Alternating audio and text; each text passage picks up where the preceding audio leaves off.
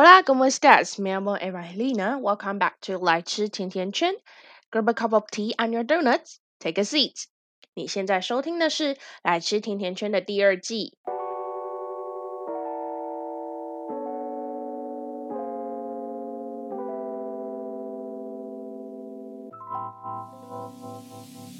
How are you doing this week?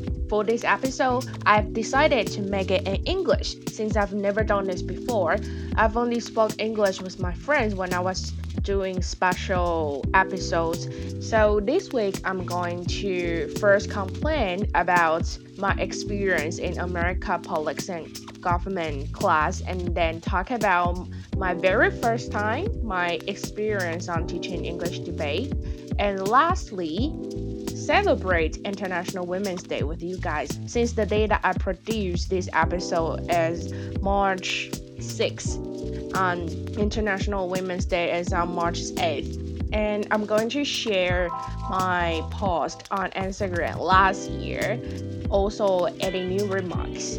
Let's do it. So about the America politics and government class I actually decided to choose Professor Jiao's class when I was listening to his speech during a during an event that was held by Department of Interpretation and Translation. So it was kind of a event for students that were about to graduate and they held it to do interpreting for the speakers. Oh no, actually before that I've already wanted to, to choose that course when I was in junior college, but but I never I was never able to do it because it's so it was so popular and is still popular. Like this this semester, I almost couldn't got in. I was waiting, waiting, waiting, and I checked the website for many times until one student finally quit. He uh, his or her quota so I could get even though my friend told me my classmate told me that I can always go to the classroom and wait until someone quit the class.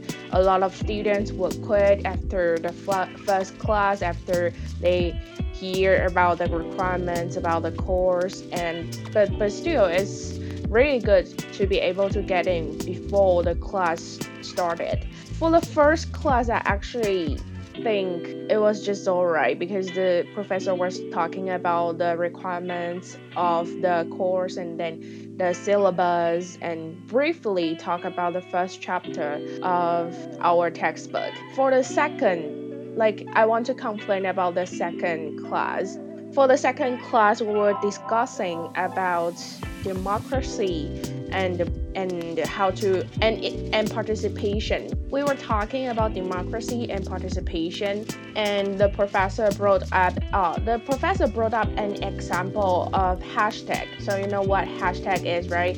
Um, people use it on social media like Instagram, Facebook, Twitter. It, it started I think it started from Twitter and then spread to other social media.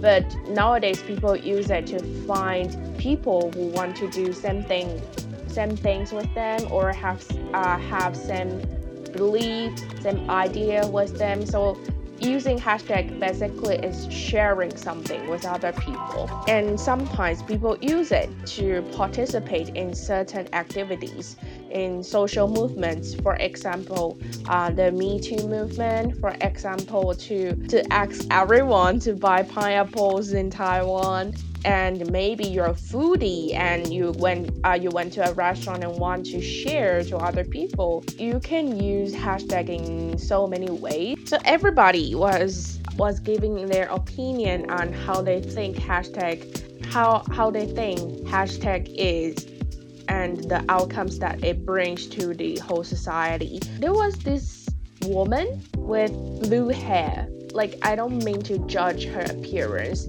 but she was with blue hair. That's the only way that I could recognize her. Like the professor, the professor gave many time to students who wanted to express themselves, and then he wanted to go on.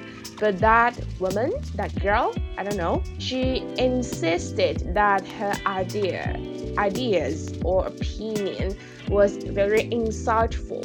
What annoyed me was that I've never thought anyone in a class could be so arrogant. I was like, girl, you know you're disrespectful and you're rude. Like you don't just cut off professor for many times and then you claim your claim your ideas are insightful and stuff and then after that, when we were talking about the uh, the second chapter about zero tolerance policy that was enforced by the Trump administration, this person had the guts to publicly challenge a professor saying that it was enforced by the Obama's administration when it when it's not certainly not. Kind of argued a bit and then like the professor was nice enough to not say anything that hurt her. Because I thought like the, the, the whole atmosphere the whole vibe was pretty tense. It was pretty tense in the class and everyone was like they don't they don't they didn't want to talk they didn't want to like join this discussion because it was like the professor was about to get angry. I don't know if this is going on. I don't know if that person is going to be rude after that. It is really good to be able to express yourself, especially when you have questions you want to ask, especially when you're confused, especially when what you say can actually help other people. But this is not nice when you publicly challenge your professor and insist that you're right, insist that your opinions are insightful when it's not that's basically what I want to complain about this class. But but overall, I think this class is amazing. Like we had group work the second night when we were in the class. What I mentioned about like I love it when people try to express themselves. But from what I see in Taiwanese students is that we mostly do not speak up. We mostly don't answer questions even though we have the answer. We are worried that we're that we don't have the right answer. We might make mistakes. We might embarrass ourselves. I was in a group with three guys from Russia and then four girls from Taiwan. Uh, so including me, there were like five girls uh, from Taiwan. We were given the fake news hashtag to find out where, where did it come from, started by whom, uh, what's the outcome of, of using it. And then we were trying really hard to find the answers. And then the Russian guys were discussing in English, uh, fortunately. They were discussing in English. So they were like talking to me like, what do you think about the outcomes? Can you uh, try to... One of the guy was trying to talk to all the girls like, oh, can you guys find out the answers of the last question about the outcome and stuff? And of course, I was like, I, I didn't have to look up the answer to know the outcome of fake news, you know? Since Trump won the election by spreading fake news, people will get to know that this actually works. So fake news, there, there will be more and more fake news. But on the other hand, because we know the harms that fake news can bring to people, to the society, even to a nation, we do fact check. We learn how to do critical thinking. We're more aware of what's happening in the world. We do not that we learn how to not let people only to give our information.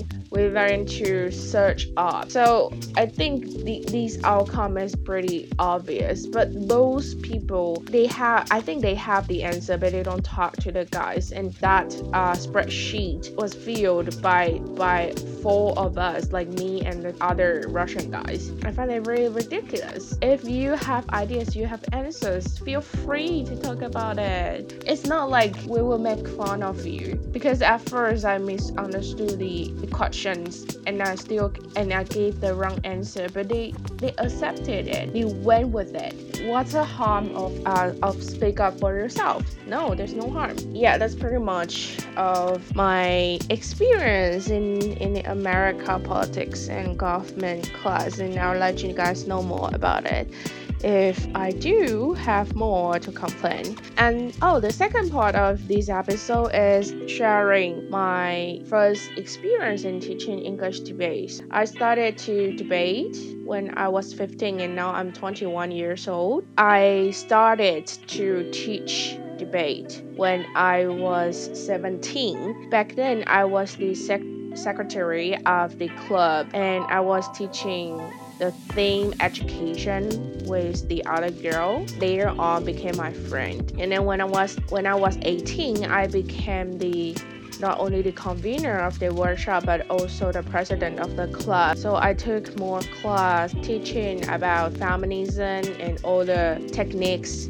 all the skills that are required to do English debate in Asian parliamentary style or British parliamentary style. And later on, when I turned 19, I kind of just flew to Beijing and took debate class there and also participated in Beijing 20, 2018 IB. And after that, after I came back to Taiwan, I started to teach last year again, also this semester. So I've been teaching for some time, but before I actually teach outside of the campus in this cram school, I always tell myself that I might not be a good teacher or trainer because a lot of people or students from from our university that I told before don't actually don't actually get what what I was saying or their English ability was not good enough. But I I didn't think that's a problem, you know, because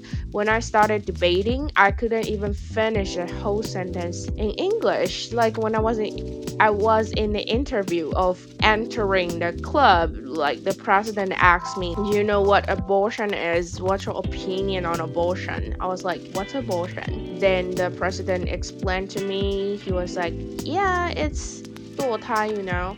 Oh, okay, it's dual tie, so I will think about uh, my opinion about it. That basically they asked me questions in English and I answered mostly in Chinese, but I still got in because at least I've got some ideas that they might enjoy, uh, they might like or enjoy listening to.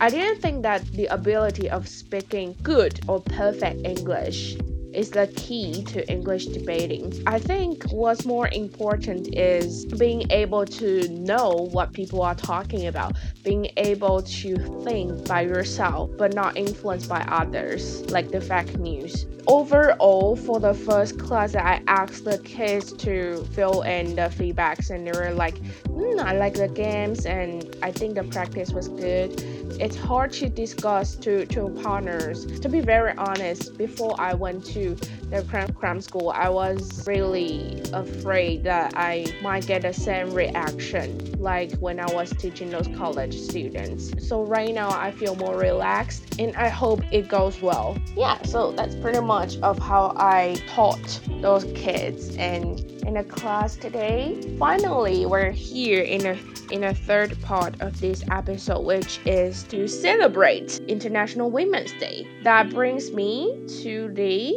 post that I made last year. I complained on how hard it is to be a woman many times. Today is International Women's Day, and I want to share the story of how I started to care about this issue. By the way, I talked about it in the second episode, so if you haven't checked it out or you want to listen to the Chinese version, try to search the second episode. I was 14 like all the other girls in my school, I mainly focused on study until one day I clicked the video of Emma Watson giving speech for HeForShe. To be honest, growing up in a traditional family, I had to com- always compete with my cousin, who is only two months younger than me. I had to bear all those opinions on how on how I should learn to do something not because I'll need it when I'm grown up and independent. I have to learn because eventually I'll be someone's wife and no one would want me if I don't learn. Then I got bullied because of my body shape. This body shaming concept had harmed me a lot and caused low self-esteem. I was desperate and didn't know what I could do to change it. I still hate myself, but I'm working on it right now. After the speech, I finally knew I had power all this time, and I also got to know men suffer too. I started to try to use my voice and what I know to fight against this world, to all the unfairness. As I grow older, I got to know more about feminism and its history. And when I started debating, it has always been my favorite theme. People around me that are not in the circuit sometimes still say something that hurts me. For example, my father last night said that a girl on on the advertisement looks scary because she had pimples on her face, which doesn't make sense. But I also got to know people that care about this issue, and I know they'll always have my back. It's not easy to fight against unfairness and harms, but I believe maybe in our generation, or next generation, all these problems will be gone. We've come so far and will continue. Happy International Women's Day. This is the post that I made last year. For this year, um, what I want to say is I still hate myself, but I also know what's best for me. I made the decision. I went to see consultants. I went to the clinic to get the medicine that I needed. I start to think more about myself. Like I still think I'm ugly every single time when I look at a mirror. I see all these marks that left on my body when I grow fat, when I gain weight so fast, I still think that no one is going to love me. I still think that I'm not worthy. I there still bad ideas inside me. I'm taking these baby steps, trying to get better. I'm trying to fill in the blanks in my life by trying new stuff. I'm trying to get to know new friends without thinking they're going to like me or not. I'm trying to teach kids what I'm good at, what I really love. And as a woman, I know there's still a lot of predicaments, a lot of challenges, a lot of things that, that are hard to explain for us to conquer. It is okay to take baby steps because if you improve 1% every day, by the end of the year, you will still be a better person. Just make sure you're doing it. Even if you do it slow, it's okay because you're still improving. I'm not telling you that it's okay to have flaws, to have marks on your body, but you have to understand that it's natural. Those are marks that help you to remember how hard the situation were where you're facing. Those are marks that remind you you've gone so far and you can definitely do it. You're strong, you're a woman, and you can do it. And at the end of the episode, I want to recommend you to watch the new movie on Netflix. It's called Moxie, 女生要革命. I think for for people who are still bearing unfair situation. Who are still bearing bullying, stereotype, or disrespectful actions towards you. Stand up for yourself. That's pretty much of the episode today. If you like this episode, please comment on Firstory or on Apple Podcasts because right now I can read your comments or you can contact me. You can text me on Instagram, Eat Donuts with Eva. I'll be replying you there. Hope you have a nice week. I'll see ya.